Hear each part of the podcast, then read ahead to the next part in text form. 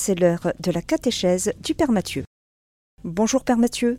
Bonjour Sandra, bonjour chers amis auditeurs et auditrices de Radio Maria, comment allez-vous bien aujourd'hui en ce jour béni que le Seigneur nous donne? Aujourd'hui, Saint Tite et Saint Timothée, nous allons rester un peu avec Saint Paul aussi dans le lendemain de sa conversion, parce que nous allons justement parler aujourd'hui de la justification. Sans plus attendre, confions cette catéchèse à la Vierge Marie. Je vous salue Marie, pleine de grâce, le Seigneur est avec vous, vous êtes bénie entre toutes les femmes, et Jésus, le fruit de vos entrailles, est béni. Sainte Marie, Mère de Dieu, priez pour nous pauvres pécheurs, maintenant et à l'heure de notre mort. Amen. Nous avons parlé de la loi naturelle, c'est-à-dire du murmure de Dieu qui vient frapper à la porte de notre cœur en épousant notre nature humaine. Nous avons parlé de la loi ancienne, cette loi donnée à Moïse, au peuple de Dieu. Et nous avons parlé de la loi nouvelle du Saint-Esprit. Aujourd'hui, poursuivant dans le catéchisme de l'Église catholique à partir du paragraphe 1987, nous allons parler de la justification. C'est la première œuvre de la grâce de l'Esprit Saint qui est la conversion, qui opère la justification. Selon l'annonce de Jésus au commencement de l'Évangile, convertissez-vous, car le royaume des cieux est tout proche. Sous la motion de la grâce, l'homme se tourne vers Dieu et se détourne du péché, accueillant ainsi le pardon et la justice d'en haut. La justification comporte donc 1. La rémission des péchés 2 la sanctification. 3. La rénovation de l'homme intérieur. Allons réentendre, chers amis auditeurs, pour la joie du cœur et pour bien comprendre ce dont nous parlons aujourd'hui, eh bien, le récit que saint Paul fait lui-même de sa conversion dans les Actes des Apôtres, au chapitre 22. Il nous dit ceci il est à Jérusalem. Et il dit Frères et pères, écoutez ce que j'ai maintenant à vous dire pour ma défense. Quand ils entendirent qu'il s'adressait à eux en langue hébraïque, leur silence se fit plus profond. Il poursuivit Je suis juif, né à Tars, en Cilicie. J'ai cependant été élevé ici, dans cette ville, et c'est au pied de Gamaliel que j'ai été formé à l'exacte observance de la loi de nos pères, la loi mosaïque. Et j'étais rempli du zèle de Dieu comme vous l'êtes tous aujourd'hui. J'ai persécuté à mort cette voie, VOIE. On appelait comme ça les chrétiens la voie, chargeant de chaînes et jetant en prison hommes et femmes comme le grand prêtre m'en est témoin, ainsi que tout le collège des anciens. J'avais même reçu d'eux des lettres pour les frères de Damas, et je m'y rendais en vue d'amener ceux de là-bas, enchaînés à Jérusalem, pour y être châtiés. Vous imaginez, euh, Saul de Tarse, enchaînant des chrétiens, parce qu'ils sont chrétiens, enchaîné avec des vraies chaînes, hein. de Jérusalem à Damas. Je faisais route, dit-il, et j'approchais de Damas. Quand tout à coup, vers midi, une grande lumière venue du ciel m'enveloppa de son éclat. Je tombai sur le sol, et j'entendis une voix qui me disait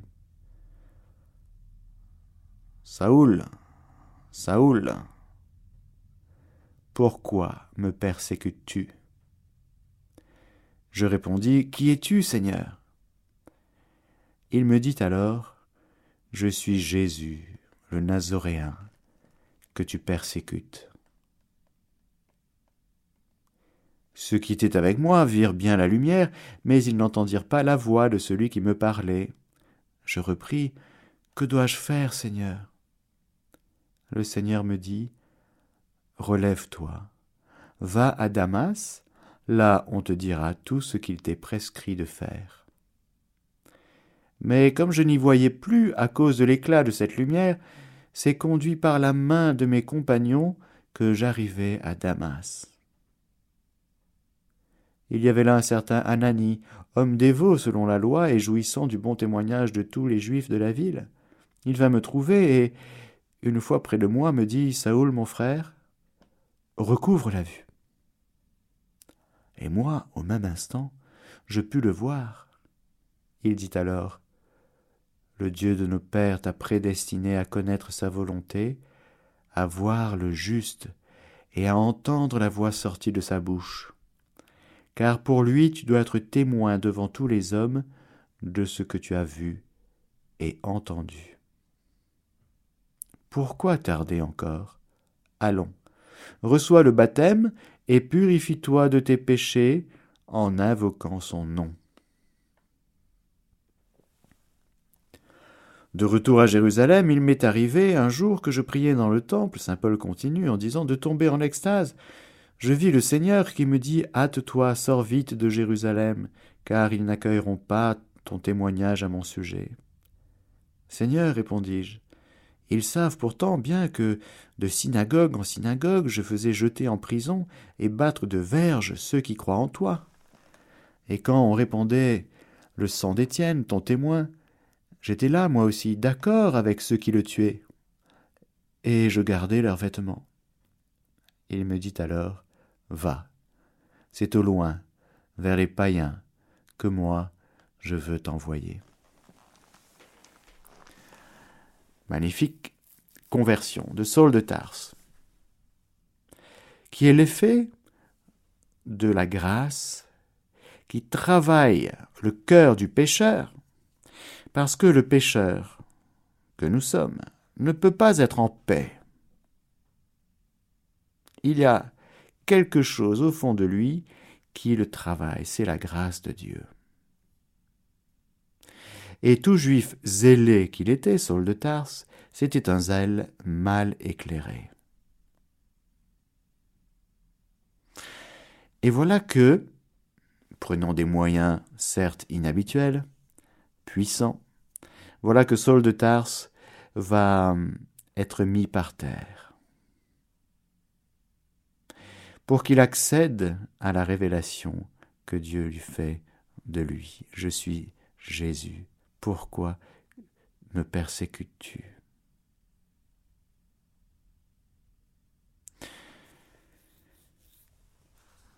L'Évangile, frères et sœurs, est rempli de conversion. Jésus annonce le royaume, il prêche la conversion, il dit convertissez-vous, repentez-vous, revenez à moi, reprenant cet appel de Dieu dans l'Ancien Testament, revenez à moi. Revenez à moi, parce que le, peuple s'est égaré. Dans l'Évangile, prenons quelques exemples. Il y a bien sûr la pécheresse pardonnée, Marie-Madeleine, qui s'est laissée travailler par le Seigneur jusqu'au moment où elle l'a rencontré. Jusqu'au moment la pécheresse pardonnée est venue pleurer, est venue essuyer les pieds de Jésus avec euh, ses cheveux. Ce passage, dans l'Évangile selon Saint Luc par exemple, est magnifique. Chez un pharisien. Le pharisien, il a le cœur dur. Il ne se convertit pas. Il accueille Jésus de manière mondaine. Oh, aucune chance de se convertir quand on accueille Jésus de manière mondaine. Parce que quand on accueille Jésus de manière mondaine, on reste à notre niveau. On reste dans notre enclos. on reste dans nos repères, on ne se laisse pas bousculer, dépasser. On ne pleure pas ses péchés, parce que pour le mondain, il va bien. Il n'a pas grand-chose à se reprocher. Il a un petit esprit pharisien. Contrairement aux publicains et aux pécheurs qui se frappent à la poitrine et qui voient bien que Seigneur prend pitié de moi, pécheur, car sans toi je, je ne peux rien. Tandis que l'autre, le pharisien, mondain, il dit non mais moi je paye la dîme, je jeûne deux fois par semaine, je suis un bon religieux. Ah. Je suis justifié par mes œuvres. Je fais ce qui est bien, et en plus la société reconnaît que je suis bien. J'ai la reconnaissance mondaine de mon milieu, des gens. Donc, c'est bon. Donc, le Seigneur aussi va me reconnaître comme bien. Je n'aurai pas de mal à être justifié puisque je suis déjà justifiable tellement je suis correct. Tout faux. Les prostituées vous précèdent dans le royaume. Bah dites donc. bah oui. Bah oui. Ah ben c'est une bonne nouvelle. Oui, c'est une très bonne nouvelle. Il n'est pas venu ce Jésus pour les justes, mais pour les pécheurs. Zachée, Zachée à Jéricho, il a piqué des ronds, il a volé publicain. Mais sa conscience n'est pas tranquille. Pourquoi? Parce que c'est quelqu'un qui se laisse travailler par la grâce de Dieu. La grâce de Dieu qui travaille le cœur de Zachée, qui fait en sorte qu'il a envie de voir, il pressent que c'est dans ce Jésus, le Nazoréen. Jésus de Nazareth, c'est une chose. Jésus le Nazoréen, c'est autre chose. Jésus le Nazoréen, c'est Jésus Natser, c'est-à-dire du clan davidique. Nazareth, c'est un lieu où de fait se trouvait Jésus, le Nazoréen, c'est-à-dire faisant partie d'un clan davidique, c'est-à-dire de la lignée de David, c'est-à-dire de la lignée messianique. Et ce Zachée, il pressent dans son cœur que c'est en ce Jésus qu'il peut s'en sortir. C'est magnifique, frères et sœurs, de voir un pécheur qui revient. Le problème de notre vie, ce n'est pas tant le péché que ce qu'on en fait. Je répète parce que c'est très important. Le problème de notre vie, certes, le péché, c'est pas bien, certes, on offense Dieu, on se fait du mal, on offense les autres, il faut s'en confesser. Mais justement, le plus important, c'est qu'est-ce qu'on fait du péché? Que nous connaissons tous, que nous expérimentons tous. On peut essayer d'être dans le déni, de camoufler, de, dire non, non, ça va bien, tout va bien. Ou bien on peut se dire, ben j'avoue tout, j'avoue, je reconnais.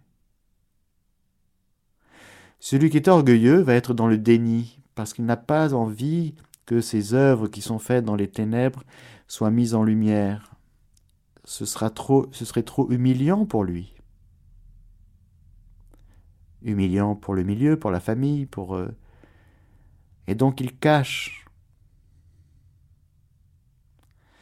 Celui qui est humble et dit Ok Seigneur, eh ben, j'avoue je reconnais. Ma faute est toujours devant moi sans relâche. Mais moi je viens vers toi. Pour que ma faute ne me condamne pas, pour que ma conscience ne me condamne pas jour et nuit, et pour que mon cœur expérimente le salut. Voilà le pécheur qui revient sous l'effet de la grâce de Dieu, et quand il revient, que fait le Seigneur? Eh bien, il le pardonne, il le justifie. Ce soir même, tu seras avec moi au paradis. Pourquoi, pourquoi Jésus dit ça? Parce que le, ce qu'on dit, qu'on est le bon larron, qui était loin d'être bon, mais qui avait fait des choses pas bonnes, il reconnaît.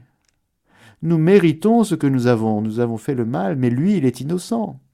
Mais nous, ben on a ce qu'on mérite, quoi. Alors il y en a un qui veut pas? Non, non, non.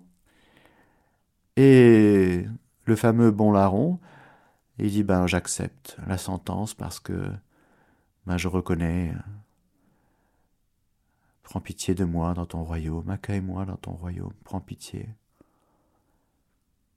Alors, mais le Seigneur, qui nous révèle sa miséricorde et qui se révèle comme miséricordieux, il plonge, il saute, il bondit sur les collines et saute les montagnes pour prendre dans son cœur le pécheur qui revient. Le plus important, c'est de revenir. Le plus important, c'est de se jeter dans les bras de Dieu et de faire confiance en sa miséricorde. Quand on est dans cette attitude-là, frères et sœurs, sous l'effet de la grâce de Dieu, eh bien le Seigneur nous pardonne, il nous justifie. Paragraphe 1989. La justification comporte donc la rémission des péchés. Je te justifie. Je te pardonne. Frères et sœurs, quel enfer Nous pouvons vivre sur la terre tant que nous n'avons pas accueilli la miséricorde de Dieu. Tant que nous nous ne nous ouvrons pas à la lumière de ce Dieu qui est amour et miséricorde, qui est lumière aussi, pour entendre cette parole qui bouleverse tout l'univers. Je te pardonne tous tes péchés. Et pour que vous sachiez que le Fils de l'homme a pouvoir sur la terre de pardonner les péchés, va, prends ton brancard et rentre chez toi. Il faut que le monde sache que j'aime le Père. Il faut que le monde sache que c'est désormais possible d'être sauvé. C'est désormais possible que notre péché soit remis. Mais c'est une immense bonne nouvelle. C'est un bouleversement cosmique. Parce que depuis le soir de la chute, on n'a pas trouvé la solution. On n'avait pas trouvé la solution parce que tout simplement, ni la loi ancienne, ni la loi naturelle ne pouvaient nous donner la justification. C'est donc, frères et sœurs, une grande nouvelle. La conversion, c'est accueillir l'amour miséricordieux de Jésus, cette miséricorde infinie. Et c'est juste, c'est justice, parce que c'est ce que Dieu veut. Il est juste pour le Père d'avoir ses enfants dans sa maison. Le péché est profondément une injustice. C'est profondément injuste pour le Père du ciel d'avoir ses enfants en dehors de sa maison. alors c'est le Fils qui va faire le retour, la Teshuvah. C'est lui qui va venir nous chercher dans nos buissons, c'est lui qui va venir nous chercher dans ce qu'on est en train de manger, c'est-à-dire la, la, nourriture pour cochon, animal impur. C'est-à-dire qu'on est tombé vraiment bas, plus bas que bas, oui, c'est là qu'il vient nous chercher, Jésus. Il n'est pas venu pour les justes, mais pour les pécheurs.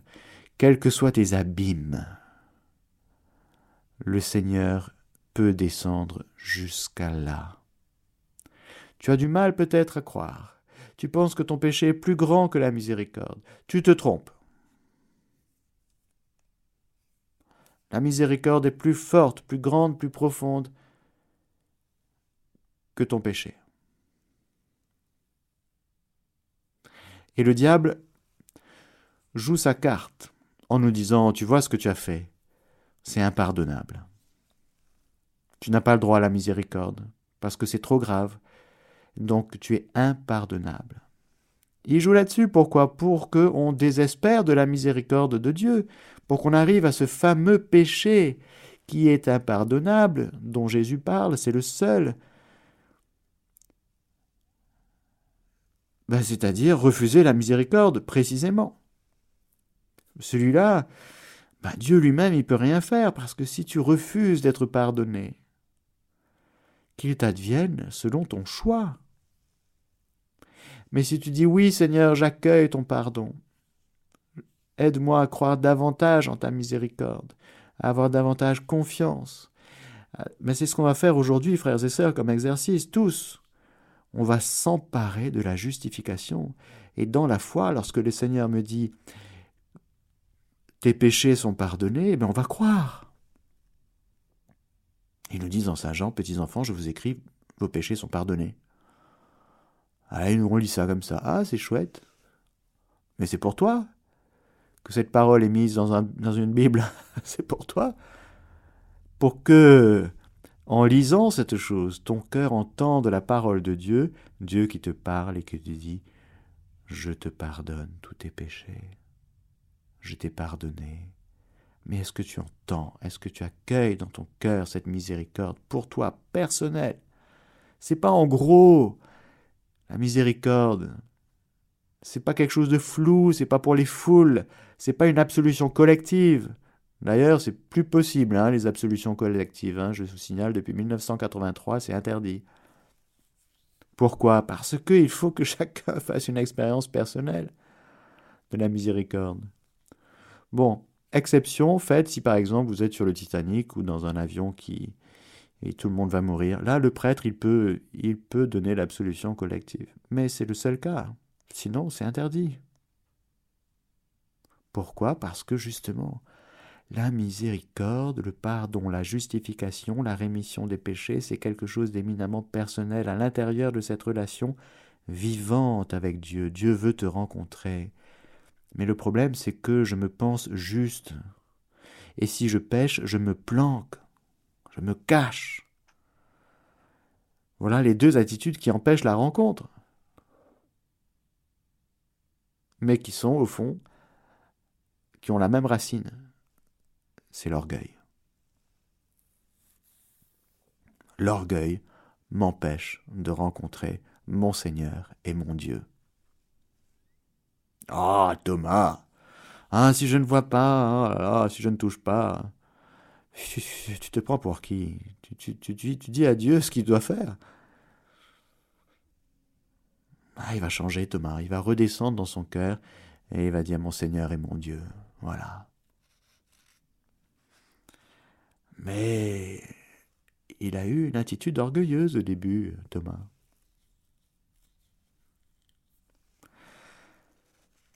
La justification détache l'homme du péché qui contredit l'amour de Dieu et en purifie son cœur.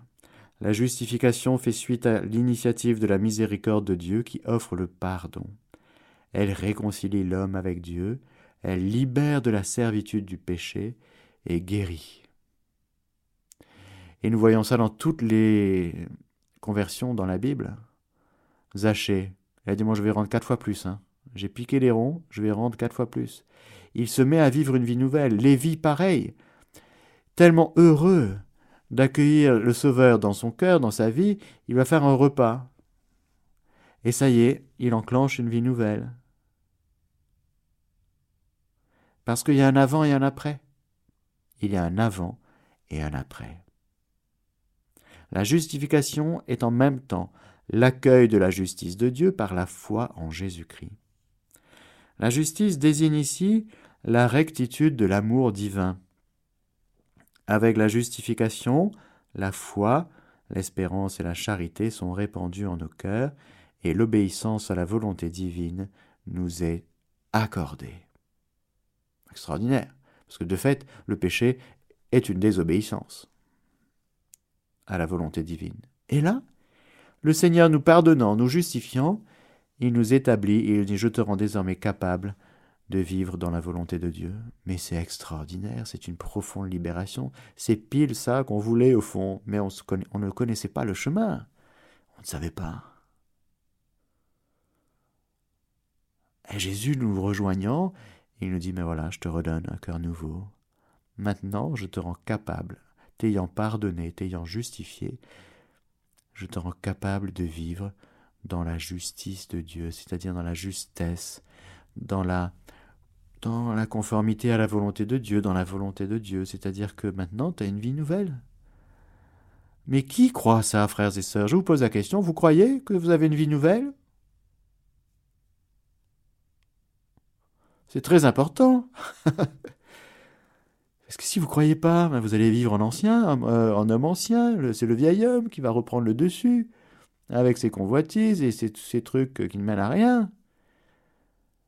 En se demandant, mais où est-ce que c'est passé cette grâce de conversion? J'ai eu une grâce un jour, un jour je suis allé à Lourdes, un jour je suis allé à Medjugorje, un jour je suis allé à je sais pas où. Ah, c'était beau, c'était chouette, j'ai vécu quelque chose de fort, mais je sais plus où c'est passé. Alors, elle est passée où? La vie nouvelle. Vous l'avez ou vous l'avez pas? Si vous croyez que vous l'avez, ben vivez selon la vie nouvelle.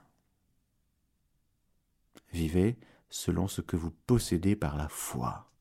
La foi, frères et sœurs, nous rend héritiers de Dieu, cohéritiers avec le Christ. Nous possédons la justification, c'est pour nous, vivons en justifiés non pas en justicier, mais en justifié. Allez, un petit passage de Romains, c'est trop beau parce qu'évidemment, Saint Paul, il en connaît un rayon là-dessus. Justement, il explique très, bien dans la lettre aux Romains à quel point, eh bien, justement, celui qui vit dans l'état de de, l'économie de la loi de nature, de la naturelle, il est livré à sa conscience, qui le juge en permanence. Mais c'est un problème parce que qui fait échapper au jugement? Qui va me faire échapper au jugement que je me donne moi-même? Parce que j'ai cette loi naturelle qui me dit fais ce qui est bien et évite ce qui est mal, et tout le temps je suis de, je, mets le pied à côté. Et je me juge tout le temps et je me condamne. Mais, qui va me sortir de là? Pareil pour le juif. Pareil pour le juif. La loi mosaïque le met devant le nez tous les jours. Et bien les commandements, tu arrives? Ben. Que me manque-t-il encore? Depuis tout petit, je le fais. Je fais tout bien. Mais devant Jésus, monte de mon cœur une question que dois-je faire pour avoir la vie éternelle? Ben Merci Jésus d'être passé devant ce qu'on appelle le jeune homme riche. Parce qu'il était euh, avec sa grande question quand même insatisfait de pratiquer la loi de Moïse. C'est normal. Et c'est devant Jésus que, mes Seigneur, on fait comment? On fait comment pour s'en sortir? Va, vends, donne, et puis viens. Là, tu vas voir la vie éternelle. Tu vas apprendre, mais c'est juste nouveau. C'est juste top. c'est la vie pour laquelle tu as été créé, pour laquelle je viens te sauver et je viens te donner mon Esprit Saint pour te sanctifier. Alors, Saint Paul, il dit, ben voilà, la loi naturelle, elle ne sauve pas, pas de justification là-dedans. La loi mosaïque, pas de justification. D'ailleurs, Abraham, c'était avant la loi de Moïse, hein, c'était avant Moïse, donc Abraham, Isaac et Jacob, eh bien, en fait, il n'y avait pas la loi mosaïque encore, Moïse n'était pas encore venu. Mais ils ont fait comment? Eh bien, ils ont été justifiés par la foi. Ah Ah bon? Alors c'est les œuvres ou c'est la foi qui sauve? C'est la foi opérant par la charité dira Saint Paul dans Galate. Mais ce ne sont pas les œuvres dans le sens où on ne peut pas se glorifier de ce qu'on fait. Mais on peut se glorifier de l'œuvre de Dieu dans notre vie. C'est pas pareil. Si on se glorifie de ce qu'on fait, on est orgueilleux, vaniteux. Voilà, toujours au centre de sa propre vie. Si on se glorifie de l'œuvre de Dieu dans notre vie, on dira comme la petite Thérèse, mais Seigneur, vous avez dépassé mon attente. Et elle est tellement humble, elle, elle, elle se considérait comme sainte. Et plus que la petite Thérèse, il y a la Vierge Marie. Il s'est penché sur la bassesse de sa servante, sur son humble servante. Quand on est humble, on sait qu'on est humble, vous savez. Mais on le sait euh, non pas d'une manière orgueilleuse ni vaniteuse. On constate que le Seigneur nous, nous rend humbles. Et c'est même pas un problème. On n'est plus là en train de calculer. Je suis un peu plus humble, je suis un peu moins humble, je suis un peu plus machin. Tout ça, c'est encore un regard de soi sur soi.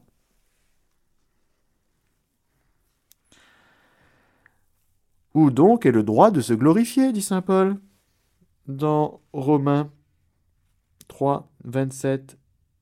Il est exclu. tu n'as pas le droit de te glorifier. Ah zut alors. Par quel genre de loi? Celle des œuvres? Non. Par une loi de foi. Ça rend fier la foi, oui. Au soir de sa vie, saint Paul dira Oui, j'ai cru, j'ai marché dans la foi. Je reconnais, par grâce de Dieu. Il ne s'en glorifie pas, mais il dit C'est vrai que j'ai marché dans la foi. Hein. Sinon, jamais j'aurais vécu ce que j'ai vécu sans la foi. C'est sûr. Car nous estimons que l'homme est justifié par la foi sans la pratique de la loi de Moïse. Ou alors Dieu est-il le Dieu des Juifs seulement, et non point des païens? Certes également des païens, puisqu'il n'y a qu'un seul Dieu qui justifiera les circoncis en vertu de la foi, comme les incirconcis par le moyen de cette foi. Que tu sois juif, grec, païen, euh, voilà, c'est la foi. Alors, par la foi, nous privons la loi de sa valeur? Non, certes, nous la lui conférons. Voilà. Et puis plus loin, il dit, ayant donc reçu notre justification de la foi, nous sommes, écoutez bien, en paix avec Dieu. Ah, ben voilà, enfin libérés de la culpabilité. Nous sommes en paix avec Dieu par notre Seigneur Jésus-Christ, lui qui nous a donné d'avoir accès par la foi à cette grâce en laquelle nous sommes établis et nous nous glorifions dans l'espérance de la gloire de Dieu.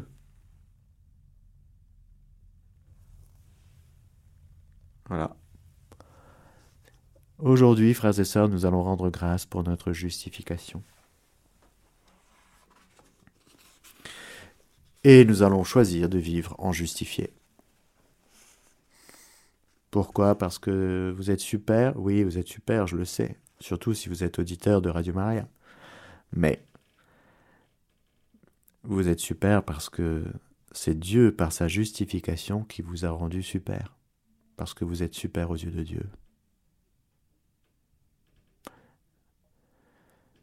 Vous êtes super parce que vous êtes aimé de Dieu et que vous êtes miséricordier et vous êtes super quand vous croyez en cette miséricorde. Plus nous allons croire en sa miséricorde, plus nous allons vivre en miséricordier, en justifié, en sauvé, eh bien nous allons glorifier le Seigneur. Il est content, il est glorifié. C'est la gloire du Père de justifier ses enfants qui étaient perdus et de les avoir ramenés à la maison. Mais Dieu fait sa partie. Il sauve. Mais c'est à nous de faire notre partie, frères et sœurs, c'est-à-dire d'accueillir le salut en Jésus et d'accepter d'être dans le cœur du Christ en train de revenir des enfers et d'aller au ciel, en lui, par lui, avec lui. Parce que nous ne pourrons pas nous, glorifier de nos œuvres, mais nous pouvons nous glorifier de du salut que nous accueillons par la foi. Alors merci Seigneur pour euh, le salut. Merci Seigneur de nous avoir ramenés dans la maison du Père. Nous croyons. Nous croyons, Jésus, que tu nous as ramenés dans la maison du Père, et nous allons vivre aujourd'hui en fils et filles bien-aimés du Père. Parce que c'est la vérité, c'est la réalité. réalité de foi, réalité de foi révélée par toi. Nous croyons en ta parole et en tes œuvres. Et nous croyons que par la puissance de ta croix et de ta résurrection, non seulement tu nous as pardonné nos péchés, tu nous as réconciliés avec le Père, mais tu nous as justifiés, tu nous as sanctifiés, tu nous as rénovés de l'intérieur. Car la grâce, frères et sœurs, nous le verrons plus loin, eh bien ce n'est pas quelque chose qui, qui agit de l'extérieur, mais qui agit de l'intérieur. La grâce travaille notre cœur de l'intérieur et elle nous rénove de l'intérieur. C'est pourquoi nous sommes beaux. Je pensais à ça dans le métro ce matin. Eh oui. Il y avait une jeune fille très maquillée et qui regardait sur son, sur son smartphone que, que les trucs euh, d'esthétique extérieurs. Et intérieurement, je me disais, mais si elle savait à quel point elle était belle, de l'intérieur, parce que vue de Dieu, vue de Dieu, regardée par Dieu. Ah, je ne sais pas si elle connaît Dieu, mais c'est vrai que quand on connaît Dieu, quand on se laisse regarder par lui, on, est moins attaché à l'extérieur. C'est normal. Parce que la beauté, la beauté de Dieu, que nous sommes, parce que Dieu ne crée que des choses qui sont bien belles, mais elle sort de l'intérieur, elle se réfracte de l'intérieur, d'où l'importance de travailler à la rénovation de l'intérieur, de l'homme intérieur, de collaborer à l'œuvre de Dieu qui nous transforme de l'intérieur. La justification nous a été méritée par la passion du Christ qui s'est offert sur la croix en hostie vivante, sainte et agréable à Dieu, et dont le sang est devenu instrument de propitiation pour les péchés de tous les hommes. La justification est accordée par le baptême, le sacrement de la foi. Elle nous conforme à la justice de Dieu qui nous rend intérieurement justes par la puissance de sa miséricorde. Elle a pour but la gloire de Dieu et du Christ et le don de la vie éternelle. C'est ce que dit Saint Paul au chapitre 3. Maintenant, sans la loi, la justice de Dieu s'est manifestée, attestée par la loi et les prophètes, justice de Dieu par la foi en Jésus-Christ, à l'adresse de tous ceux qui croient, car il n'y a pas de différence, tous ont péché sont privés de la gloire de Dieu, et ils sont justifiés par la faveur de sa grâce, en vertu de la rédemption accomplie dans le Christ Jésus. Deux points. Dieu l'a exposé, instrument de propitiation par son propre sang, moyennant la foi. Il voulait montrer sa justice du fait qu'il avait passé condamnation sur les péchés, commis jadis, au temps de la patience de Dieu. Il voulait montrer sa justice au temps présent, afin d'être juste et de justifier celui qui se réclame de la foi en Jésus. Voilà, chers amis auditeurs, pour la catéchèse d'aujourd'hui. Je vous donne la bénédiction du Seigneur, que le Seigneur Tout-Puissant vous bénisse, le Père, le Fils et le Saint-Esprit. Amen.